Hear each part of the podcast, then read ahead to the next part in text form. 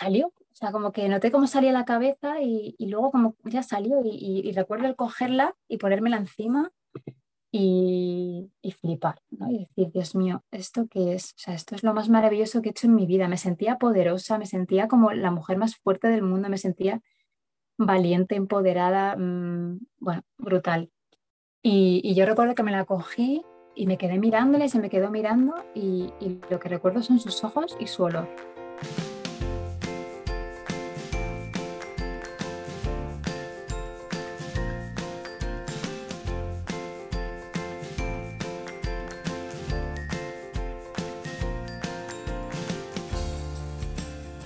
Bienvenida, esto es Planeta Parto, el podcast en el que hablo con mujeres sobre sus relatos de parto y la manera única en la que dieron a luz a sus bebés. Aquí vas a descubrir un mundo de relatos positivos y empoderadores sobre el parto. Yo soy tu anfitriona, Isabel Anthony, mamá de tres niños y activista a favor del parto respetado. Acompáñame cada semana y escucha relatos emocionantes, conmovedores e informativos que te ayudarán a conocer y vivir el parto de otra manera.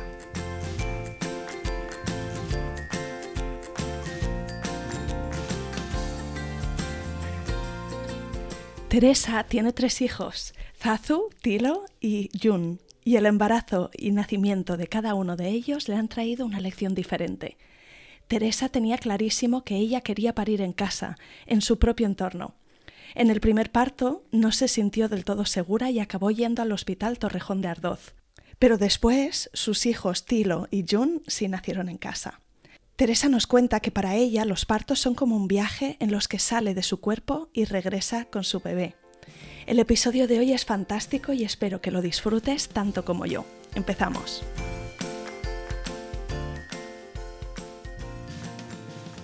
Bienvenida Teresa y mil gracias por venir al podcast Planeta Parto. Muchas gracias a ti.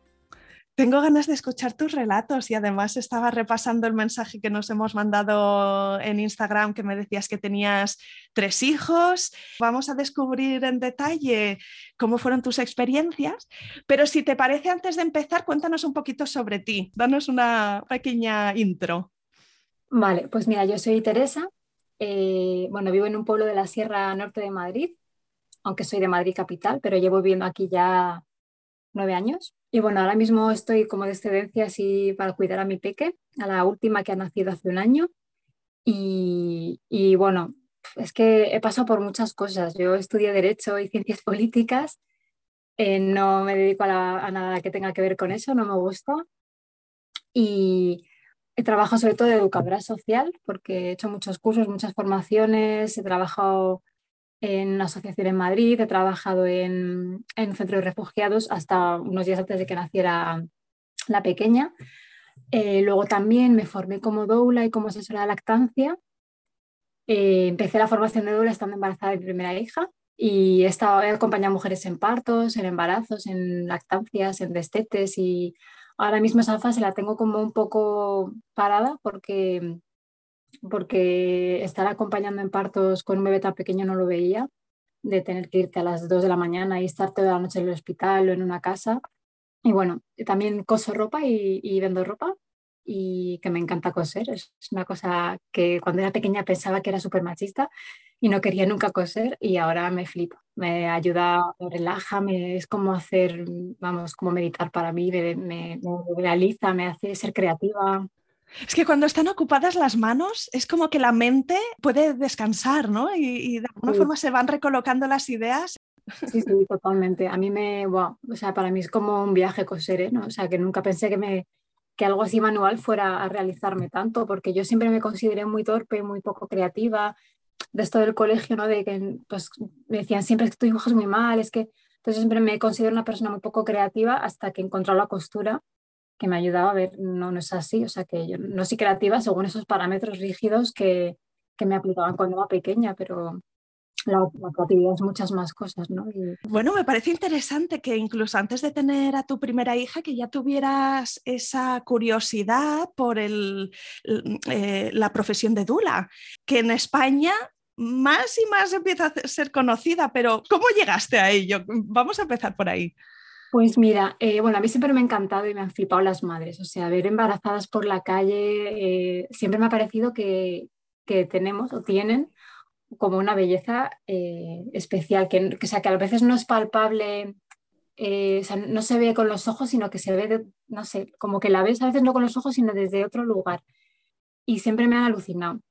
Y luego yo estuve, antes de quedarme embarazada, bueno, y durante mi embarazo también primero, estuvimos, nosotros vivíamos con gente y una de las personas con las que vivíamos, que la quiero mucho yo, eh, se embarazó y tuvo a su, hijo eh, estando con nosotros.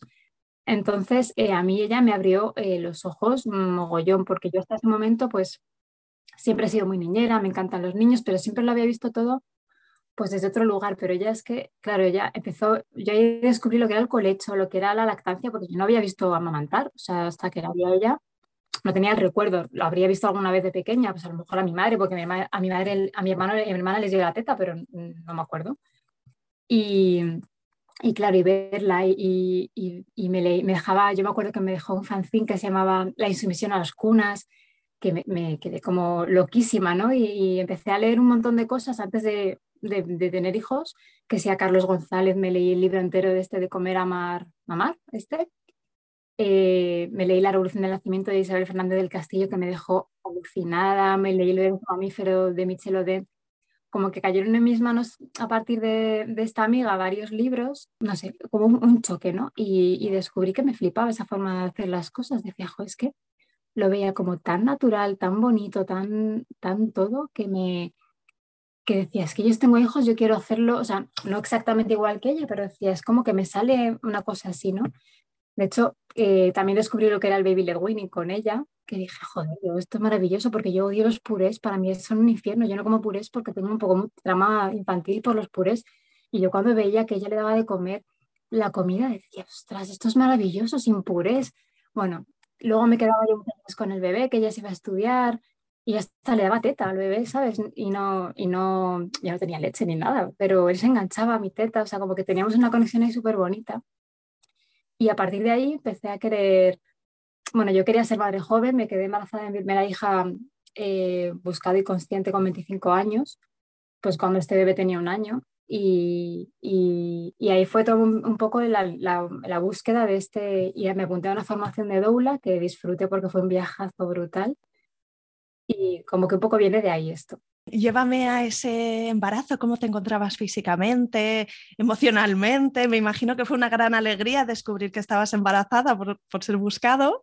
Cuéntame cómo fue. Pues bueno, fue una gran alegría porque yo tenía muchas ganas de tener hijas y de hecho si hubiera sido por mí los hubiera tenido antes. ¿eh? O sea que, que, no me preocupaba nada estas cosas que preocupan a, a mi madre o a otra gente del, de laboral y de todo este, este tinglao porque yo tenía claro que quería ser madre y quería ser madre más o menos joven. Y, bueno, cuando yo me hice un test, me acuerdo con la primera me hice test y, y yo ya lo, o sea, yo estaba segura que estaba embarazada, pero bueno, quería como confirmarlo. No sé, fue como la sensación más maravillosa del mundo decir, Dios, es que por fin estoy embarazada, ¿no? Y tenía una alegría tan grande. Yo recuerdo iba como, no sé, yo me sentía como un ser de luz por la vida. O sea, como si flotara, cuando iba andando como si flotara y me encontraba súper bien además, o sea, como que tuve un embarazo súper activo, hacía bastante deporte, que se iba a nadar, caminaba muchísimo, hacía yoga. Bueno, pues como no tenía otros hijos que cuidar, pues me... Y además con 25 años que tienes una energía ahí pues brutal, ¿no? Y sí, me va a la montaña, me iba de campamento de monitora, o sea, mucha, mucha actividad y porque me lo pedía mi cuerpo, ¿no? Yo me sentía como, o sea, yo siempre digo, yo si no fuera por las patadas y porque ve que está embarazada, es que de esto que veías otras madres que, que si las náuseas, nunca tuve náuseas, nunca tuve nada de, o sea, nunca me sentí mal. Solo un momento en la ola de calor que hubo ese año, una ola de calor en agosto, que tuve de esto que de reflujo durante esa ola de calor y, y ahí sí que noté que estaba embarazada, pero bueno, estaba de siete meses y pico, o sea que y, el único momento de decir, ay Dios, no me puedo levantar de la cama, pero claro, era como la hora de calor ahí brutal y, y el triponcio, y... pero el embarazo fue, bueno, maravilloso. Para mí ha sido como el descubrimiento, porque yo siempre he sido muy de lo racional, de, muy del, pues, de estudiar, de, ¿no? De hecho, siempre me han hecho como creer que, o sea, como se me da muy bien, además, me gusta también, porque como yo, yo he ido como siempre encaminada ahí, ¿no? De pues lo que te esté, lo que esté a, ti bien es esto, ¿no? Y el resto de cosas, pues para otras personas. Y el embarazo de la mayor lo que me puso fue la conciencia de, decir, no, no, si es que es que no solamente es, es esto, ¿no? O sea, es, es, todo, es el cuerpo, ¿no? Y, y, sí, entonces como que me hizo ese descubrimiento tan grande y se lo debo a mi hija mayor que se llama Aranzazu Cuéntame qué intenciones tenías de cara al parto. No sé si también en este nivel te había influido la amistad que tenías con esta compañera de piso. Muchísimo, porque ella había parido en casa y yo quería parir en casa. Además, ella había parido solo con unas amigas que eran enfermeras, estaban estudiando para matronas, ella es enfermera también y yo lo quería hacer igual. Entonces yo planifiqué un parto en casa con ella y con su amiga y y la verdad es que nunca tuve un plan B, cosa que ahora cuando una mujer me pregunta le digo, mola tener un plan B, porque nunca sabes lo que puede pasar. Y el día que me puse de parto, eh, al final yo acabé en Torrejón, pero por decisión propia, ¿eh? que no me pasó nada ni nada, fue, precioso todo. Yo nunca tuve contracciones, ningún tipo de contracción antes de ponerme de parto. Y, y, el día antes de hacer la semana 40 de mi fecha está improbable de parto, estaba viendo una peli en casa de mis padres con mi hermano y con mi prima, mis padres no estaban. Y estábamos viendo una peli malísima y estábamos comiendo la pizza. Y de pronto yo noté como una especie de calambre extraño y, como que di un respingo y dije, estoy de parto. Y, claro, era una contracción. Yo nunca he tenido contracción, entonces no sabía, pero yo dije, estoy de parto. Pero bueno, dije, como queda poco de la peli, voy a terminarla. No quería levantar sospechas porque yo a todo el mundo le había dicho que, que mi fecha probable parto era después. Lo he hecho siempre con todos porque no quería gente pesada llamándome y si ya has parido y si no sé qué y si no sé cuántos. Y también porque además yo quería parir en casa y era una cosa que estaba ocultando porque, bueno, porque generaba mucha movida y muchos mensajes de miedo y mucha, bueno, mucho reproche, mucha, mucho juicio muy duro. Entonces yo llegó un momento que decidí ocultar mis intenciones. Entonces, bueno, yo dije, pues voy a terminar la peli y me voy. Entonces me fui para mi casa con contracciones, o sea, eran como cada 10 minutos o algo así. Eran fuertes, no me dolían de morir, pero eran fuertes. Y, nada, fui a mi casa, mi pareja estaba trabajando y dije, bueno, como no creo que, como ¿no? de esto de las primerizas dicen que somos más largos los partos, no veía yo que fuera a ser corto, dije ya cuando venga a trabajar pues le, se lo cuento. Y no pude dormir en toda la noche, o sea, como que tenía contracciones fuertes, no me dejaban dormir y eran bastante, o sea, como cada 10 minutos, luego cada 7, cada 8, y estaba con mi perro conmigo, que tenía tres meses, no se separaba de mi lado, súper alucinante, de, me, abraza, me, me abrazaba, me, me amía, se me tumbaba al lado en la cama cuando me tumbaba, cuando me ponía cuatro patas por las contracciones, se, se, levantaba y se me quedaba al lado. Y estuve así hasta que llegó mi pareja y llegó mi pareja, pero ¿por qué no me has llamado? Y yo, pues porque porque estoy bien, digo, tú vete a descansar si quieres, me dice, pero ¿cómo voy a dormir? Y digo, porque yo creo que esto va para largo, digo, prefiero que estés duermas ahora y que estés descansado cuando yo te necesite, que a que ahora estés en vela y luego cuando yo te necesite estés hecho la piltrafa. Digo, si puedes, duerme, porque más vienes de currar en un bar, o sea, como que te quiero, yo te quiero, digo, o sea, es por ti y por mí, ¿no? Te quiero descansado. Y a todas estas, él sabía de tu plan de, de dar a luz en casa. Sí, sí, sí, él estaba, él estaba completamente de acuerdo. O sea, nosotros, o sea, es una forma mm, también tanto ideológico, ¿no? Ideología y, el, hospital nos daba miedo. O sea, sí, es que es curioso que en algunos casos da más miedo parir en el hospital mm, que parir en casa. Sí, sí, o sea, daba miedo atroz a parir en el hospital. Y bueno, él se echó a dormir, ah, llegó un momento ya que no sé, no sé a qué hora yo le desperté, pero ya llevaba a lo mejor, no sé, nueve, diez horas con contracciones, y estuvimos ahí, era, o sea, yo recuerdo ese, ese rato en casa como súper a gusto, ¿no? De, y, pero llegó un momento en el que me bloqueé. Y yo le dije, yo necesito a alguien que esté conmigo. Eh, una de las chicas que iba a venir conmigo, resulta que estaba en Cáceres sin coche y no podía venir, y era la que más sabía, y la otra, pues, eh, bueno, estaba en Madrid, pero como que a mí el hecho de que no estuviera la otra me dio inseguridad. Entonces al final como que tomamos la decisión, bueno, la tomé yo y él me apoyó de ir a un hospital. Y, y, el día anterior me habían hablado de Torrejón. O sea, hasta el día anterior yo no sabía ni que existía ese hospital. Mm.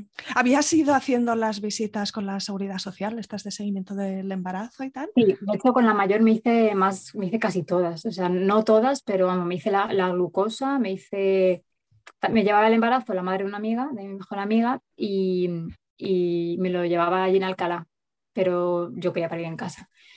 Y me hice, o sea, como que me hice pues los tres análisis, las tres ecos y la glucosa. Y, y bueno, a mí dijeron que era una niña, sin querer, en una ecografía, aunque yo ya lo sabía porque yo había soñado con una niña. Yo había soñado y sabía que, que iba a ser una niña y la sentía. No sé por qué, lo, no sé, yo lo sentía y, se lo decía a todo el mundo, yo tengo una niña y luego me lo dijeron y fue como, no quería saberlo, pero bueno. Sí, sí, es curioso que como es poco habitual aquí, eh, no preguntan, te lo dicen directamente. Y, y, una vez está dicho, pues ya está, es que no. Pero bueno, como yo tenía esa certeza, pues no me afectó mucho porque, bueno, o sea, yo lo sabía y solamente confirmaron lo que yo ya sabía. Y bueno, me hablaron de en el día anterior y, y decidí que, iba, que íbamos para allá. Dije, mira, es que, o sea, como que la persona que me lo había contado era una de las formaciones de Douglas que estaba haciendo y, y me dio mucha confianza, ¿no? Entonces dije, pues vamos. Aún así, iba con mucho miedo. De hecho, se me pararon las contracciones en el camino no teníamos coche, tuvimos que ir a pedir un coche, o sea, claro, no, teníamos nada pensado. Yo decía, ¿que me llevo a un hospital? O sea, yo no sabía ni qué llevarme porque no me había planteado nada de esto. Yo llevaba ya 17 horas con contracciones, mm, que, con mucho dolor, o sea, que llevaba mucho rato de ya cuando decidí ir al hospital. Llegamos, pues, con, tardamos entre que nos pusimos estar una hora y cuando llegamos, la verdad es que me atendió una matrona que me preguntó, ¿cómo quieres parir? Y claro, yo y dije, ¿cómo, ¿cómo quiero parir? Yo me esperaba, o sea, de hecho yo había ido en el coche diciéndole a mi pareja, mira, cuando yo no pueda luchar, te toca luchar a ti. Digo, no quiero ni episiotomía, ni epidural, ni no sé qué, ni no sé cuánto, ni separación, ni, o sea, era como que luego yo lo pienso y digo, la presión que le puse al pobre, pero yo tenía tanto miedo. Digo, me tienes que defender, digo, o sea, a la niña no se la llevan, no, no como todo, eh, todo, bueno, pues por lo que, por lo que yo mis miedos, salieron todos mis miedos ahí, que eran los del hospital, en el camino. Y cuando llegamos, o sea, como que de pronto toda mi tensión hizo... Porque cuando la me hizo eso, me hizo esa pregunta, le dije, pues, digo, no sé, yo quiero un parto lo más natural posible. Fue lo que me salió, un parto lo más natural posible. Me dijo, ¿quieres la bañera? Y flipé, no sabía ni que había una bañera. Y digo, sí, sí, claro que quiero la bañera.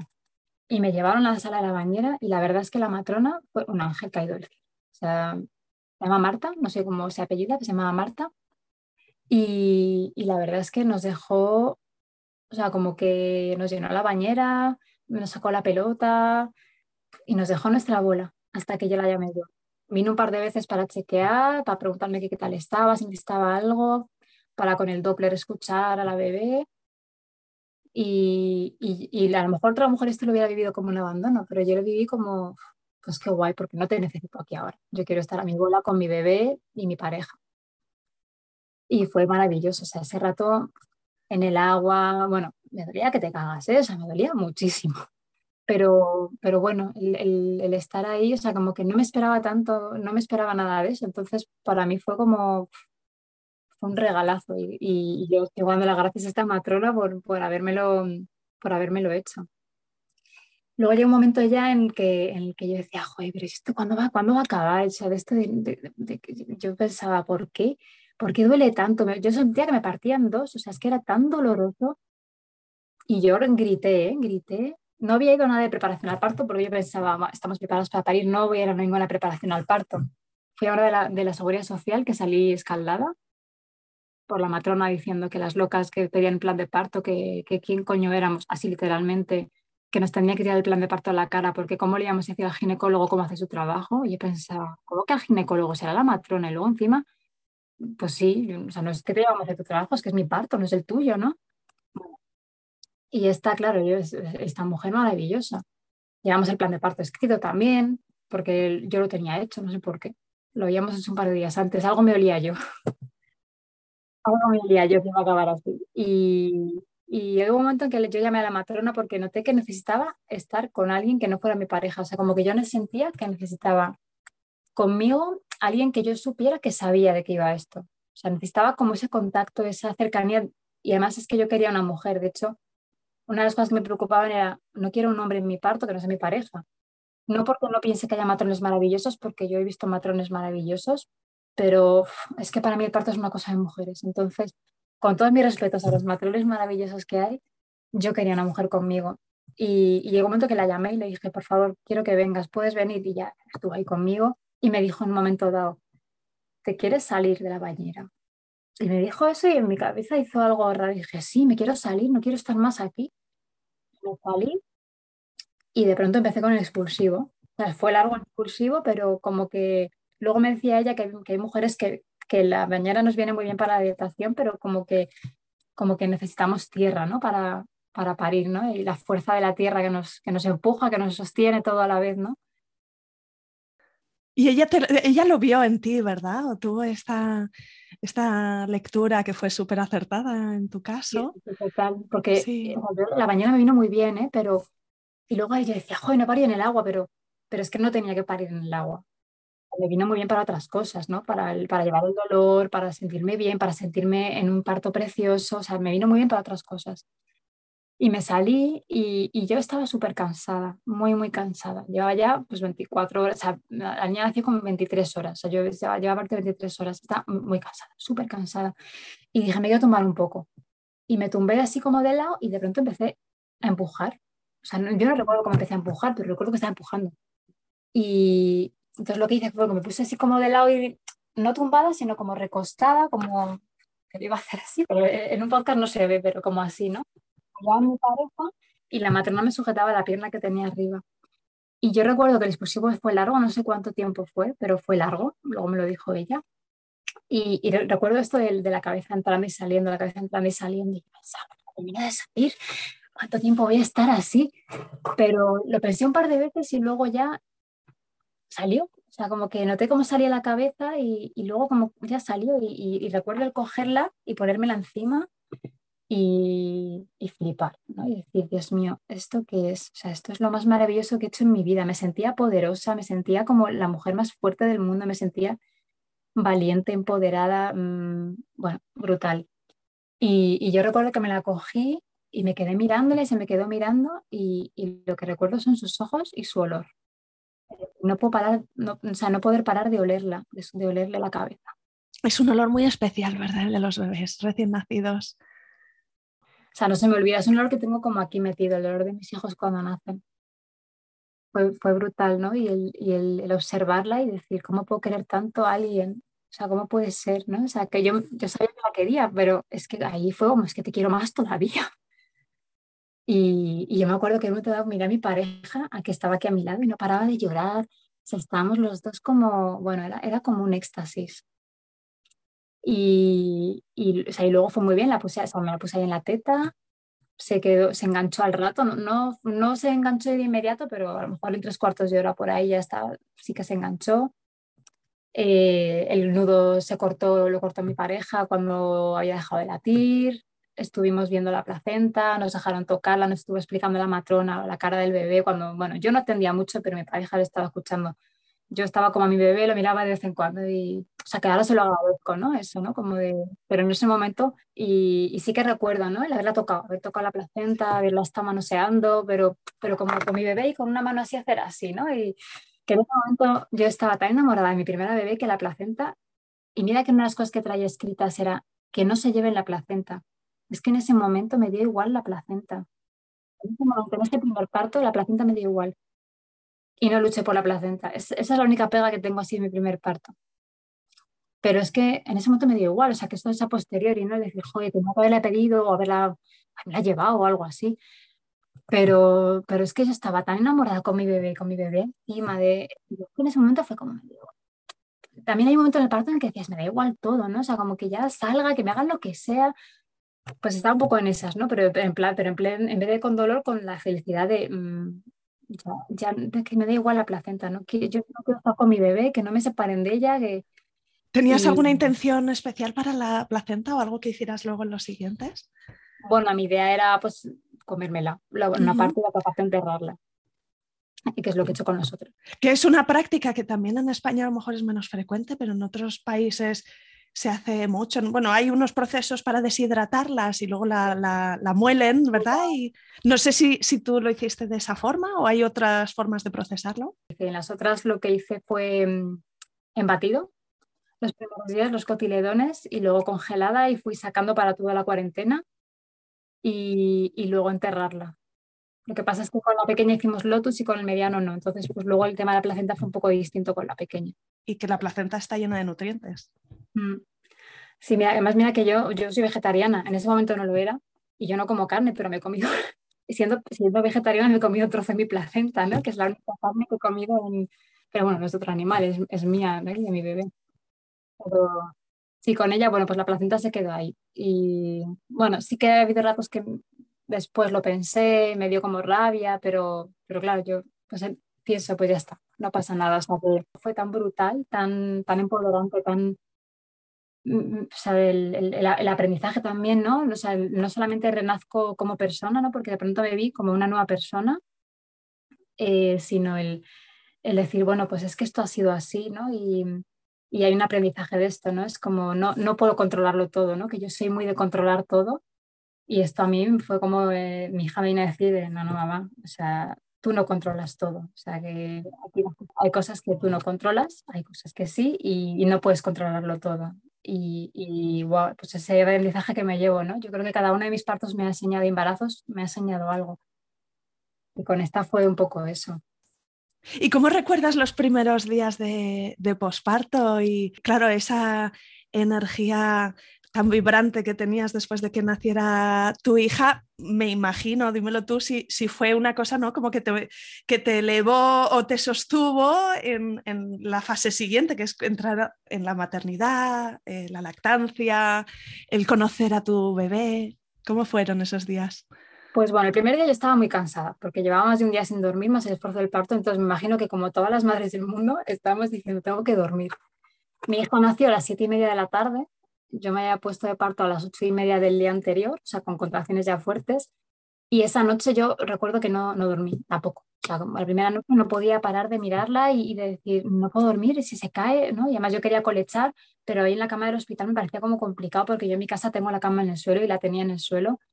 Y aunque le poníamos la barrera, como que no estaba del todo cómoda. Entonces me, dijo un momento a mi pareja, no te preocupes, duerme un poco, me pongo eh, conmigo en la cama, se puso como en el otro lado, mirándome, los dos, o sea, mis, mis pies en, al lado de su cabeza y al, y, al, revés. Y se la cogió y me dice, venga, o sea, ya, ahí la niña ya tenía, pues, no sé, cinco o seis horas, porque habíamos estado en, en, la sala de la bañera cinco horas hasta que nos subimos. Y, y de pronto estoy cerrando los ojos y le miro y de pronto le veo que se ha quedado dormido y que la niña se le está escurriendo del pecho y digo, digo, no, no, dame la niña, digo, ¿cómo te la voy a dar? Digo, entonces, claro, yo no dormí esa noche, dormité algún rato, pero de esto que es un duerme vela, que no descansas, ¿no? Y aún así yo me sentía con energía, ¿no? Y, al, día siguiente me eché una siesta, yo nunca he hecho la siesta, pero después de los partos sí, me eché una siesta con la niña encima, que flipa. Pero yo me sentía con una energía como si me iba a comer el mundo, además me encontraba súper bien. Sí que la niña nació con la mano en la cabra y me desgarró la vagina por dentro con las uñas que yo en el momento del parto no me enteré, pero sí que luego cuando ya había pasado mucho rato, la matrona me dijo, oye, veo un poco de sangre, voy a, te, te, importa que mire tal? A ver, pues por ver de dónde era, ¿no? Si todavía no había salido la placenta o sí, no me acuerdo, creo que no. Y entonces ya me vio que me había desgarrado la niña por dentro con las uñas. Entonces dijo, bueno, vale, pues no es grave porque ya lo que quería ver era dónde, era, dónde era la sangre. Entonces me dijo, ¿quieres que te cosa? ¿no? O sea, como que me dio a elegir y tal, y yo le dije, sí pues si tengo un desgarro por dentro, o sea, no era por fuera, era, bueno, por fuera tuve un pequeño desgarro, pero muy pequeñito. Digo, sí, pues cóseme. Y me cosió, ahí, y ahí sí que noté, eso sí que lo noté, pero bueno, yo estaba con mi niña en la teta y tan feliz que era como, es que me da igual. Y, pero no, nunca, no tuve dolores ni nada de, de ese, no sé, lo iba a hacer muy bien o no, a mí no me dolía, o sea, yo me sentía con mucha energía, o sea, yo también tenía, acababa de hacer 26 años, yo me quedé embarazada con, 5, 25 y acaba de hacer 26. Sí que recuerdo eh, que siempre pensé, ojalá alguien me hubiera dicho esto, las visitas postparto. Tuvimos que frenar mucho, sobre todo aparte de la familia, porque, por ejemplo, mi sogra, el día que nació la niña, ya quería presentarse allí y nosotros ni siquiera habíamos avisado que iban a hacer, o sea, no queríamos a la gente esperando fuera mientras estamos, yo estaba pariendo. Y fue como, no, no, no, no, no vengas. Eh, y además yo decía, yo quiero a mi madre, o sea, yo primero todo quiero a mi madre, ¿no? Y eso era como difícil de entender, ¿no? Yo creo que a veces a, los, a, los, a las parejas les cuesta entenderlo porque es como, no es que es la abuela, que también tiene el mismo derecho de abuela. Yo decía, ya, pero yo he parido yo, ¿no? Y yo me encuentro cansada y a lo mejor quiero a mi madre, ¿no? Como cuando eres pequeña te encuentras mal y ¿quién quieres? A tu madre, pues un poco eso, ¿no? Pues, las dos son igual de abuelas, pero, pero mi madre es mi madre yo a lo mejor quiero sea mi madre. Y, y, yo recuerdo que, pues, que venían mis padres y mi tía, que para mí es súper especial. Pero luego ya empezó a venir una serie de gente que yo en ese momento me apetecía, pero luego a la larga, de hecho, con mis otros hijos lo he hecho como completamente distinto, súper radical, de no quiero tanta gente. En, o sea, en una semana o dos no, no, no, no nadie. Es que distrae, distrae la atención, ¿verdad? De alguna forma. O sea, me pasó un momento dado que mi sogra cogió a la niña, vino tres veces en un día, cogió a la niña, se la pasaba a su madre que, que vino sin avisar y no me la daban, y yo agobiada que me diese a la niña y no me la daban. Y, o sea, como que tengo ahí esos recuerdos de, de, decir, ¿qué coño pasó? Porque no pude gestionar esto y de pronto mucha gente, pero era gente que yo, a la que yo quería mucho, entonces por lo quería que estuvieran, pero por otro lado me agobiaba. Entonces, yo, por ejemplo, siempre que tengo amigas, digo, mira, yo no voy a meterme en nada de tu, de tu crianza ni de nada. Pero si te puedo dar un consejo, que tú puedes seguirlo o no, pero gestiona bien las visitas, piénsalo antes las visitas postparto. Porque yo, ojalá alguien me lo hubiera hecho antes, porque me agobió un mogollón. Luego tuve grietas también, una mastitis brutal, eh, una ingurgitación que se me pusieron las tetas que no me cabían en ningún sujetador, o sea, fatal. Y, y bueno, pues entre que la niña yo creo que no se enganchaba bien, eh, el agarre no era bueno, pero bueno, yo había leído mucho, pero una cosa es leer y otra cosa es luego la realidad. Y las visitas postparto, que yo creo que distraen y, la niña la cogen la gente. Eso que yo limité bastante que la cogieran, ¿eh? pero, pero aún así, yo, bueno, yo creo que influyó un poco todo. Y entonces sí que, pues la subida de la leche me acuerdo que me, me pasó en casa de mis padres, me puse fatal, una fiebre brutal. Mi pareja estaba trabajando porque no tenía derecho a baja paternidad, entonces a los tres días ya estaba trabajando. Y, y me acuerdo que mi madre llamó a mi padre y dijo, vete a una farmacia de guardia y compra un sacaleches. Y mi padre ahí buscando a las 3 de la mañana en la farmacia de guardia, la única que encontró le vendieron un sacaleches de marca chico horroroso. O sea, claro, el pobre no tiene ni puñetera idea de, esto, pero sí, pero la farmacia era lo único que había. Y me horrible ese sacaleches, o sea, yo lloraba cuando me sacaba la leche. Y de hecho lo, lo intenté varias veces,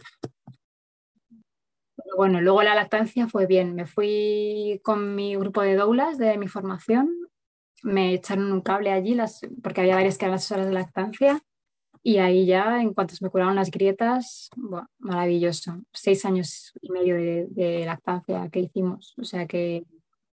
¿Hiciste en tándem quizá con los siguientes? Es que no sé cuántos años hay de separación entre, entre pues tus hijos. segundo hay casi tres, no se llevan tres, pero casi y del segundo a tercera seis. Y he hecho dos tandems. El primero más largo de cuatro años y pico y el segundo cortito, como de siete meses o algo así. ¡Oh, qué guay! Pues bueno, esa primera experiencia ya, ya suena apoteósica, pero has tenido otras dos y sé que en estas segundas, en las dos ocasiones nacieron en casa. Pues el embarazo fue muy parecido, con la diferencia de que no tenía tanto tiempo para... Aún así sacaba tiempo para nadar, que era lo que, más, lo que más me gusta y lo que mejor me sienta. Hacía yoga, me daba muchos paseos, o sea, como que intentaba tener presente mi cuerpo y, y, moverme, porque la vida es movimiento y el embarazo y el parto más todavía. Y si no te mueves en el embarazo, en el parto mucho más. Bueno, el embarazo fue maravilloso también, o sea, en este ni me hice ni test de nada. O sea, no me hice ni test porque yo sabía que estaba embarazada y dije, ¿para qué voy a hacerme test? ya no sé. Y me hice menos pruebas todavía, no me hice la glucosa, no quise, ni me medí con glucómetro ni nada. En la tercera sí que me metí con glucómetro, pero en esta yo pensaba, tengo 28 años, estoy o sea, no, qué voy a hacerme yo esto? No me hice ni el exudado ni, ni nada. O sea, me hice las tres analíticas que sí que me interesan y dos de las ecografías y ya. La de la 20 y la siguiente. Y sí que es verdad que cuando no me quise hacer eh, lo que eran las analíticas me lo llevaba a mi hospital de referencia, el más cercano, porque viviendo en un pueblo decía, para hacerme tres análisis, ¿para qué me voy a ir a Torrejón? Si el análisis, o sea, como, que es el mismo en, en todas partes, ¿no?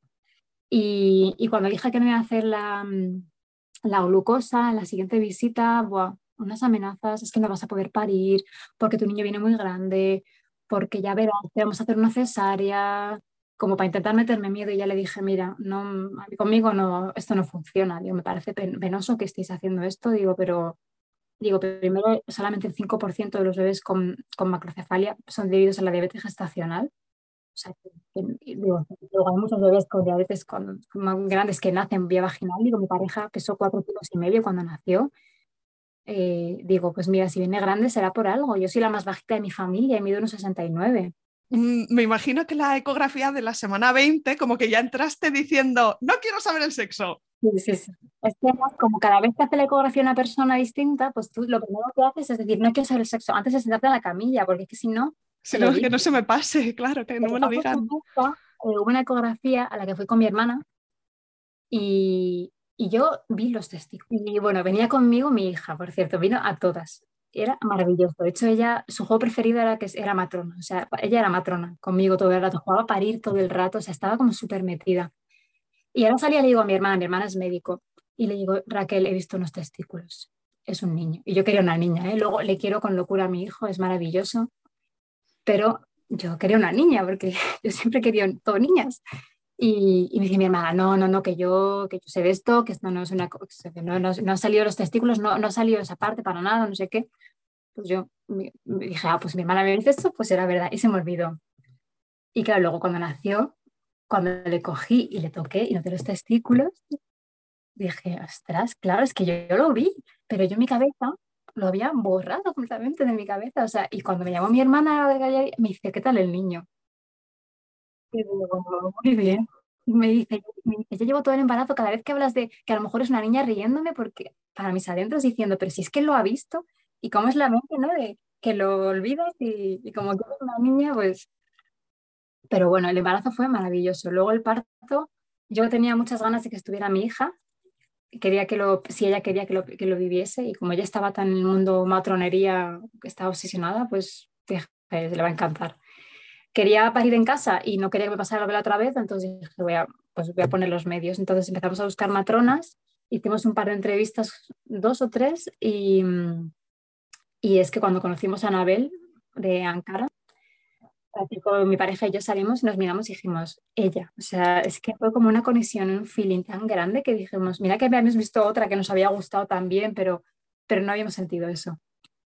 Y, y esas que no tuvimos que, ni, que discutir ni, ni debatir ni nada, fue como los dos teníamos clarísimo también, o sea, nos gustó mucho ella, lo que transmitía ideológicamente, en lo emocional, en, bueno, todo su ser, porque era maravillosa. Y, y, nada, pues nos acompañó en el parto, cuando me puse de parto, este fue, el parto fue exactamente igual, o sea, pero como una fotocopia de mi anterior parto. Me puse de parto el mismo día a la misma hora, o sea, el día antes de hacer las 40 semanas a la misma hora, también viendo una película y comiendo pizza. que en este, con la primera contracción, rompí la bolsa.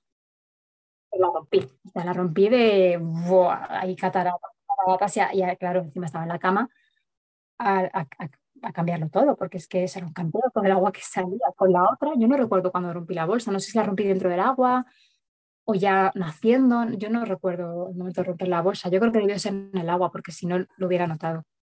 Y con este, pues, de hecho, me agobié un poco en un momento dado porque dije, joder, a ver si va a haber protocolos estos de he roto la bolsa, tiene que haber no sé cuántas horas, me van a mandar a parir al hospital, ¿no? Entonces llamamos a la matrona para decirle, oye, he roto la bolsa, mm, esto va para algo, me imagino, pero, pero ¿qué? Digo, ¿me vais a hacer? No, como que eso no lo habíamos hablado y, me dijo, no, no, tú tranquila, tú tranquila, tú vete a dormir. Y en este, en, este sí que recuerdo que dormí a ratos, ¿no? Como que dormía a ratos entre contracción y contracción, pero, pero como que eran, o sea, es que eran como fuertes desde el principio, ¿no? O sea, como que la primera contracción fue súper fuerte, de boom, y rompí la bolsa. Y tuve contracciones fuertes toda la noche. Lo que pasa es que en este, pues a lo mejor eran un poco más espaciadas, pero no eran contracciones estas de, o sea, eran que ya me dolían mazo. O sea, la primera ya me duele, la dices. Pues a lo mejor como me duele, lo que pasa es que tardó más. Este, en vez de ser 23 horas, fueron 25. Y yo recuerdo que a las 7 de la mañana me fui a pasear con el perro, a ver amanecer, viendo el, embalse, amanecer precioso, ¿no? Como que me di mi viaje ahí. Pues me colgué de la escalera, aquí ya vivíamos en un pueblo, me colgué una pelota de la escalera, o sea, el fular, me mecía, bueno, como que todos los recursos por la mañana, a las 12 de la mañana vinieron las matronas y, y Paca, mi doula, ¿Y tú notabas las contracciones de otra manera, eh, en otro lugar? Mm, dices la intensidad desde el principio a tope, ¿no? Pero, mm, ¿qué más? Mm, las contracciones eran como en todo mi útero, o sea, yo los notaba envolviendo todo mi útero, muy parecidos a este parto hasta parir en la misma postura y no me di cuenta en ese momento, me di cuenta después y dije, joder, he vuelto a parir en la misma postura. recuerdo como que se me hizo muy largo. Sí que recuerdo un momento dado de hacerme ahí, de querer ya meterme en mi habitación y hacerme como cueva con la luz apagada, porque era de día, era mayo y finales de mayo, y claro, ya pues había mucha más luz, las presiones bajadas, mi hija tomando teta, hasta que llegó un momento que le dije, no tomes más teta, no puedo darte más teta porque ahora mismo yo ya necesito estar otra cosa. Pero lo que me cuidaba, yo, yo eso sí que lo tengo un recuerdo ahí, me traía chocolate, dátiles, me, se metió la bañera conmigo, me daba masajes, me tiraba agua por la tripa, o sea, unos cuidados, o sea, una cosa brutal. Y ya tenía tres años, no llegaba a tres años, estaba a punto de hacerlos. Y, y llegó un momento en el que, que, yo me acuerdo que, o sea, tengo una foto en la que estoy como medio tirada en la encima de la silla de partos y mis matronas sosteniéndome. Y cuando mi hijo ha visto esta foto me ha dicho, mamá, ¿qué te están haciendo estas, estas mujeres? Pues tengo una cara de composición de, debe ser medio una contracción brutal y yo, no, no, me están ayudando. No, no, ¿qué te están haciendo? Me decía. Y llegó un momento que me quise tumbar otra vez en la cama porque no me sostenían mis piernas. Lo que me pasaba era lo mismo que en el anterior parto, no me sostenían ya las piernas y necesité tumbarme. Y entonces, claro, pues acabé pariendo en la misma posición, de lado así, recostada, con, la, con una matrona sujetándome una pierna. Y yo me acuerdo que un momento pensé, yo, yo les pensé, ¿por qué narices no tienen un forceps si me sacan al bebé ya, me da igual todo, o sea, que se acabe ya, que se acabe, digo, que, que no puedo más, que se acabe, que sea lo que sea, me muero yo, me, digo, no puedo más, que me lo saquen con un forceps, que me hagan una episiotomía, que me hagan una cesárea, o sea, era como cosas obviamente imposibles porque era como estoy en mi casa, o sea, no van a hacerme nada de eso, pero yo ya era como del dolor que ya de decir, va, y al rato nació. Antes de eso me acuerdo que le había preguntado a Anabel, decía, joder, todo el mundo me decía que el segundo parte es más corto, digo, ¿qué, qué, por qué? Ella se reía y decía, pues es que esto es una estadística, a ti te ha tocado. Y se reía, yo me acuerdo de ella riéndose, ¿no? Y, y de preguntarle a Anabel cuánto me falta y me decía, ya falta menos, que yo creo que lo que dicen siempre, porque claro, nunca sabes cuánto falta. Yo quería que me dijeran que ya, que ya iban a hacer. Y hubo un momento que me dijo, bueno, es que me dice, está muy arriba, dice, te puedes poner el plan guerrillera y empujar o esperar a que nazca y pueden ser varias horas. Y yo en ese momento pensé, yo, ¿cómo que varias horas no es así? Y yo no sé si fue mi cabeza, fue mi cuerpo que de pronto empecé a empujar. O sea, yo no recuerdo como un acto premeditado de, vale, pues ah, mm, si no empujo varias horas, luego empujo, ¿no? Como que de pronto empecé a empujar. Me acuerdo que me pusieron el espejo, que en el embarazo, en el parto de mi mayor, el espejo cuando me lo pusieron para que viera me dio una, una fuerza a ver la cabeza. Además yo me la tocaba y decía, ¡qué de pelo! Yo, esto, este pelo aquí, esto no es mío. Y ahora tocaba y flipaba. En el pequeño no había tanto pelo. Es que mi hija nació con tanto, tanto pelo que todo el mundo alucinaba. Y, y tocarles, ¿no? en la primera también pasó lo mismo, el tocar y notar la cabeza, el verlo en el espejo. es que eso me dio como una especie de, de chute de energía, de decir, venga, que ya está aquí. Y, y, recuerdo empujar, empujar y de pronto notar como, ¿no? como que salía.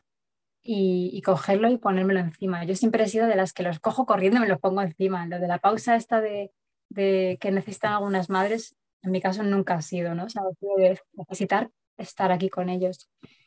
Y, y, este se enganchó a la teta antes, este, fue, este se enganchó muy, muy, muy rápido a la teta. Con este no tuve grieta ni nada, porque además tenía la otra para que me vaciase. Y, y, yo quería que estuviera mi hija conmigo en el parto y mi hija salió 10 minutos de casa, estuvo las 23 horas, 25 horas fueron en casa sin salir le propuso Paca, oye, salimos a dar un paseo, a dar la vuelta a la manzana, es un pueblo, o sea, como cortito. Y fueron esos diez minutos en los que yo parí. Y cuando llegó, se puso a llorar, mamá, no lo he visto. Pero luego a la vez también la alegría, ¿no? Y yo pienso que a lo mejor el niño no quería que O sea, no quería, quería que yo estuviera para él solo. Pues puede ser, quién sabe, ¿verdad? La, la magia de esos momentos. Pues me daba rabia y digo, joder, pobrecita, y yo tenía tantas ganas de que ella lo viera. Pero fueron 10 minutos de 25 horas, digo, o sea, todo porque él quería, necesitaba estar solo para nacer, porque... Y, y ella cortó el cordón con su padre, lo intentó cortar ella sola, pero estaba muy duro y no lo conseguía. Bueno, ya había dejado de latir, ya había salido la placenta, estuvo varias horas. Ella hizo la impresión de la placenta en un, en un lienzo. Eh, bueno, fue, o sea, para ella yo creo que también fue una experiencia brutal. Eh, cortaron el cordón y enseguida tenía un enganchar una teta de otra en otra. O sea que... ¿Y habías pensado en nombres o tardaste un tiempo en decir, ah, pues tiene cara de tal? Pues mira, con la mayor, eh, desde que supe que estaba embarazada sabía su nombre, que es el nombre de mi mejor amiga, que es Aranzazu, a que todo el mundo la llama Zazu. Con el segundo no teníamos claro, no sabíamos si iba a ser niño o niña, entonces para niña teníamos un nombre que era Iria y de niño no teníamos porque no me gustaba ninguno. Y, y entonces nació y estuvo un par de días sin nombre. Además, yo le llamaba bebé todo el rato. Y, y, al final le llamamos Tilo porque el día que me puse de parto, justo estuvimos en un tilo que hay aquí en la sierra, súper bonito, muy mágico, que se hacen círculos de mujeres, estuvimos ahí de excursión y, yo sentada dando la teta a mi hija mayor, noté algo súper raro en mi cuerpo y, le dije, hoy, y se lo dije, le dije, hoy van a hacer el bebé, o sea, hoy o mañana, hoy, hoy voy a empezar, o sea, hoy me voy a poner de parto y como que fue súper especial y entonces a mi pareja se le ocurrió ponerle el nombre del árbol que estábamos cuando pasó eso. Yo dije, pues me parece bien, o sea, no era un nombre que me entusiasmara, ni que pero como no me gustaba ningún nombre de chico y el único que me gustaba, a mi pareja no le gustaba, pues pues o nombres neutros que también buscábamos y al final pues, pues el nombre lo elige mi pareja, me pareció bien y, y así se llama. Porque, pues porque debajo de un tilo yo sentí que me que iban a hacer también es muy evocador eso, ¿no? Entonces, eh, sí, sí, tiene una magia eh, esa historia. Sí, todos los años tenemos excursiones al Tilo para, sobre todo intentamos que sean el día de su cumpleaños o en los alrededores. ¿Y qué te enseñó el, el, embarazo y el parto de tu segundo? Si la primera, si Zazu te enseñó a soltar el control, ¿qué te enseñó Tilo? Ah, Tilo me ha enseñado sobre la culpa porque con Tilo yo me he sentido muy culpable muchas veces de no, o sea, me, sentía todo el rato culpable porque decía, joder, ¿cómo voy a cuidar bien a mi otra hija cuando tenga el bebé, no? Y, y Tilo me enseñó que, es que el amor se expande, o sea, que, que, y que si el amor se expande con los hijos, que, que, sí, que habrá momentos en los que en el día a día te tires de los pelos porque no llego a todo, como todas, pero pero Tilo me viene a enseñar que el amor se expande y que, y que está bien. Y a quitarme la culpa, porque yo me acuerdo cuando me quedé embarazada de él, hubo una amiga que me dijo, joder, qué putada para tu hija mayor. Y me quedé como, hostia, ¿cómo me dices esto? Y eso, ese comentario me estuvo ahí dando vueltas meses, ¿no? Y, y, me hacía sentir mal. Y luego llegó un momento que y ya dije, no, no, no es así. O sea, es que yo lo que creaba es amor y ella es que siente un amor infinito por su hermano. Y luego yo también, sí que es verdad que siempre le deporteaba, siempre les he porteado muchísimo. Y entonces yo le porteaba y hacía todo con los dos. O sea, y luego aprovechaba, tuve la suerte de que no dormía en la siesta a la vez. Entonces, en la siesta de uno estaba con la mayor y cuando la mayor dormía la siesta estaba solo con él. Pero también yo me sentía muy fuerte, ¿no? o sea, como que yo enseguida, los dos, en todos mis embarazos, pero sobre todo los dos primeros, o sea, yo es que sobre todo en el primero, me, levantaba, me iba a la calle, o sea, no el día siguiente, pero, enseguida yo me, me, ponerme de pie, irme a hacer pis o lo que fuera, no me costaba, ¿no? O sea, como que era... Hacer pis sí que me, me costó un poco más, pero a lo mejor era más de aquí, ¿no? El pensar, wow, a ver cómo voy a hacer pis ahora con, con esto así, pero, pero enseguida me he sentido muy fuerte, muy, con muchas ganas, con, con mucha capacidad, con mucha vitalidad, con mucha energía. Y, y con, el, con, el, segundo igual, ¿no? Entonces, de hecho, les he porteado a los dos, una arriba, o sea, una atrás y otra adelante, mmm, años así. Y, y, y, a ti, ti lo me ha enseñado, pues eso, que, que, el amor no se reparte, que el amor se multiplica y que, que eso te da muchas herramientas. Porque contigo me quité la culpa. O sea, cuando nació él y cuando empecé a criarle, me quité, me quité mucha culpa de que había sentido en el embarazo. Y luego la tercera, la tercera vino ya seis años después, se llama Jun. Yo pensé que no iba a tener más hijos, yo quería, de hecho yo si por mí fuera, yo pariría, no sé, me encanta, me encanta estar embarazada, me encanta parir, pero eh, mi pareja un momento que no quería más, es verdad que, que Tilo es un niño con, de mucha demanda, con lo cual yo los primeros años no era como, no me planteaba otro con, a los tres años, decía no puedo. Y luego mi pareja un momento que no quería, luego cambió de opinión justo después del, del, del, confinamiento, cambié de opinión y me quedé embarazada. Además, fue como en, las tres veces ha sido la primera, o sea que, que no hemos tenido que, que, buscarlo nada, o sea, ha sido intentarlo y quedarme.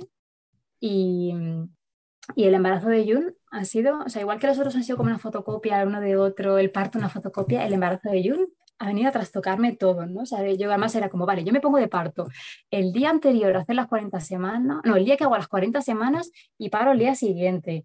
No, cual está todo distinto, o sea, el embarazo muy bueno, también he notado, bueno, he notado que yo son más años, dos hijos, o sea, como que un poco distinto, he hecho mucho ejercicio. Aquí sí que he notado que como los otros eran más mayores y yo trabajaba los fines de semana, pues yo he podido tener todas las mañanas para mí.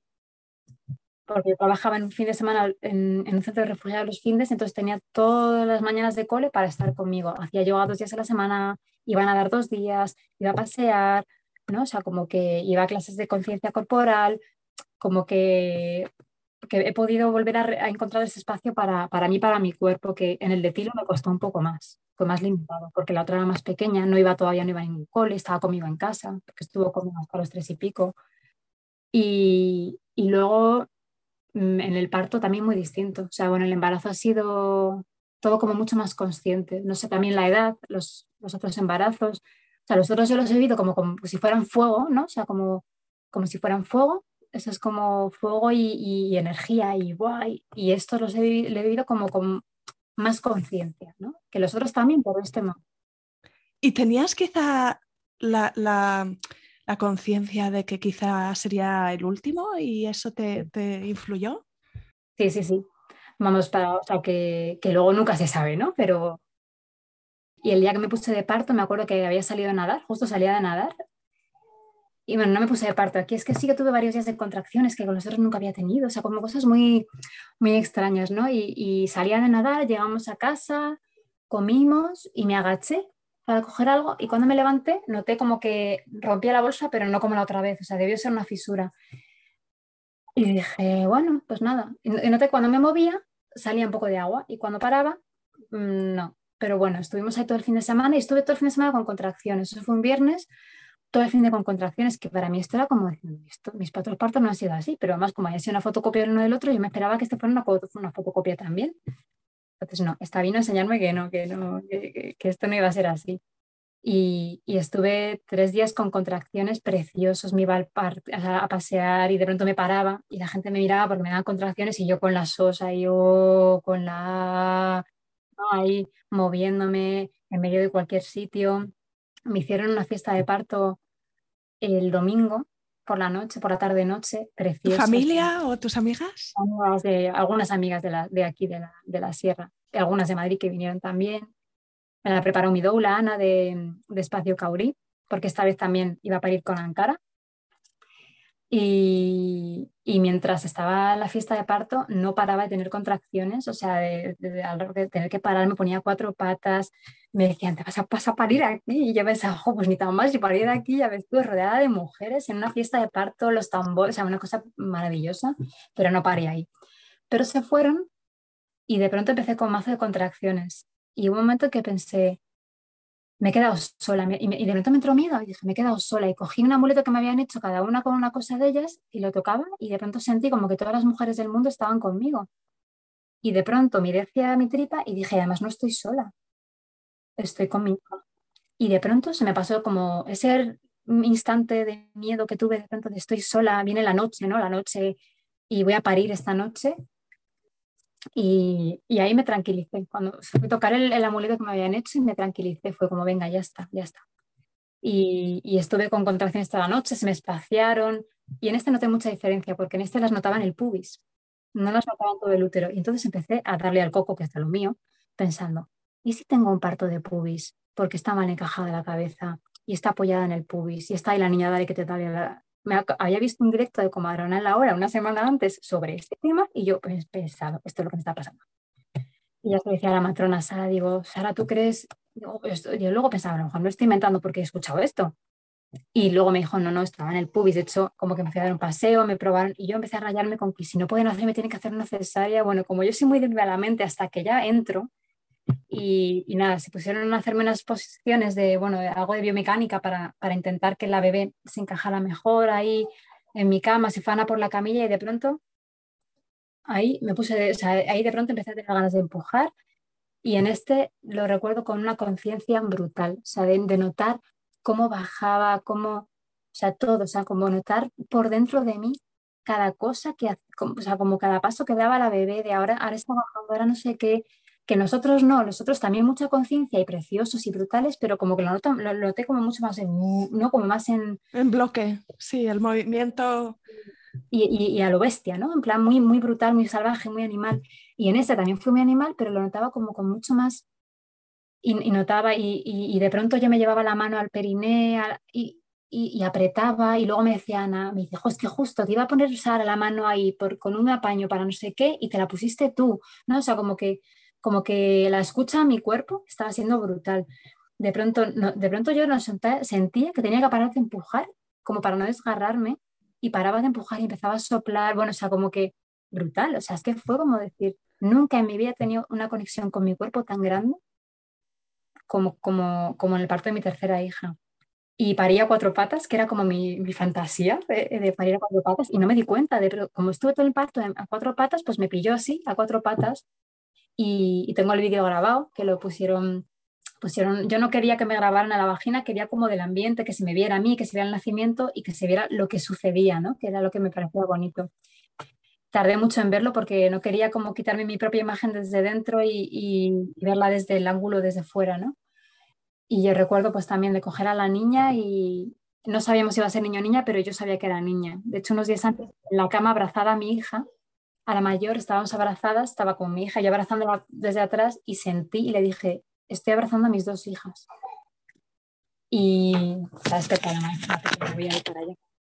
Y, cuando, y bueno, estuvo mi hija todo el parto, el pequeño también, menos un rato que dijo, empezó a ver la cabeza salir dijo, mm, no, no quiero ver más y se bajó a ver una peli. Pero la mayor, bueno, o sea, en el vídeo luego lo ves, o sea, pero yo la sentía todo el rato a mi lado y detrás de mí y sentía como, bueno, o sea, es que me dio tal, o sea, me sentía, no sé, es que no sé cómo explicarte cómo me sentía que estuviera mi hija conmigo viendo eso. Luego ella, no, no, veas cómo lloraba cuando nació su hermana, o sea, se tumbó a mi lado y no paraba. Me decía, mamá, estoy llorando de alegría. Tenía casi nueve años ella cuando pasó. Y, y, brutal. Y luego me dice al rato, mamá, ¿puedo ver si es niño o niña? Y, y, lo mira y dice, eh, mamá, es una niña, y llorando más todavía, porque yo queríamos una niña, el mediano quería un niño. Y la verdad es que fue maravilloso. Y en, en los dos segundos limité mucho las visitas, eh, que no viniera nadie a casa porque quería mi cuevita, estar en mi, casa con mi hija. Y, y las lactancias, pues aquí dice tándem con, con, el mayor, pero solamente 5 o 6 meses, no sé cuánto exactamente, 5, 6, 7 meses, porque ya era, ya no, a, la mayor se destetó sola y a la media no le destetaba. Y ya está, pues espero que mame igual, hasta que las dos queramos escribiste un post súper bonito en el que decías como que en ese momento, justo antes de nacer, eh, supongo que sería en la transición o en el expulsivo, como que tuviste como un momento en el que decías, no puedo, no, no voy a poder, y que las matronas y que Ana también de Espacio Caurí, que estaba contigo, que, que te decían, sí puedes. ¿Te acuerdas de eso? Sí, sí, sí, me acuerdo. Cuéntame, ¿cómo, ¿cómo, fue? Porque me parece, me parece bonito e importante también contarlo porque, porque es frecuente que en ese momento que puede ser el previo antes del el momento final, como que incluso si estamos muy convencidas, que por un momento nos entre la duda o nos entre un miedo, o nos entre esa sensación de es que no voy a poder.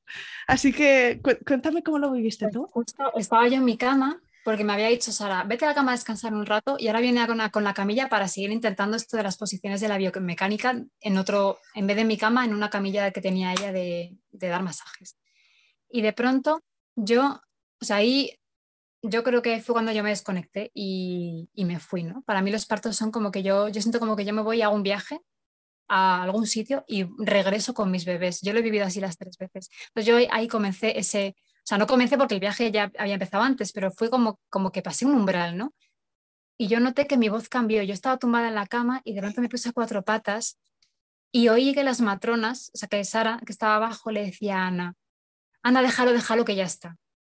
Y subieron corriendo con los empapadores, con, ¿no? como, con, todo, con todo el equipo. Y, y, ahí sí que recuerdo, pues las recuerdo mm, deambulando, ¿no? haciendo cosas estas de matrona y de los empapadores y no sé qué, y yo ahí ya decir, decir, no puedo más, ¿no? Lo, un poco lo que contaba antes con Tilo, de que me lo saquen ya, que saquen fuerzas. Aquí no sentí eso exactamente, pero sí que dije, no puedo, no puedo, no puedo, y, y está grabado en el vídeo. Y ellas me dicen, sí puedes, sí puedes. Y, y yo creo que muchas mujeres sentimos eso. Y el que haya una persona a tu lado que te diga, sí puedes, estoy contigo, pero tú puedes, es que para mí es, para mí es brutal porque, porque sí que podemos, pero llega, hay un momento y, y al poco nació porque fue un, fue un expulsivo de 18 minutos o 16, o sea que nada que ver con las tres o cuatro horas del anterior. Y, y ahí es ese, ese sentirlas conmigo, la mano de Ana en mi sacro, sentir a Sara a mi lado, a mi hija a mi lado y a mi pareja delante de mí, en la que yo me estaba apoyando, abrazándole, y el decirme sí puedes, fue para mí como, claro, claro que puedes.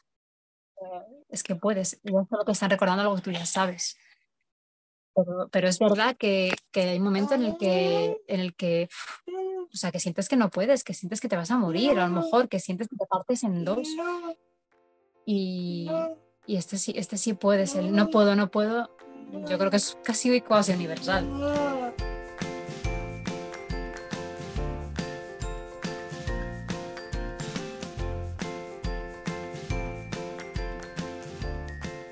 Aquí acaba este episodio. Si te ha gustado, no te olvides de suscribirte a Planeta Parto en Spotify, iTunes, Evox o Google Podcast, para que puedas ver los nuevos episodios en tu lista de reproducción. Además, puedes ir atrás y encontrar una estupenda biblioteca de relatos de parto de todo tipo que espero te empoderen y te ayuden en tu propio camino. Será genial y te estoy muy agradecida si me dejas un comentario, porque eso ayuda también a que más mujeres encuentren y escuchen este programa, o simplemente puedes recomendarle el podcast a alguna amiga y me estarás echando un cable con el objetivo de ayudar a más madres a conocer y vivir el parto de otra manera. Cuídate mucho y nos vemos la semana que viene.